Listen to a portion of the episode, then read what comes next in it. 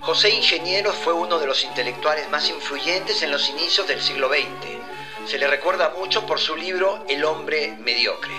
José Ingenieros era médico y su pensamiento hacía honor al título de su libro.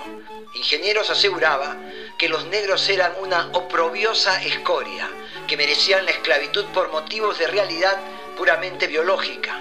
Los derechos del hombre no pueden regir para estos seres simiescos, decía, que parecen más próximos a los monos antropoides que a los blancos civilizados.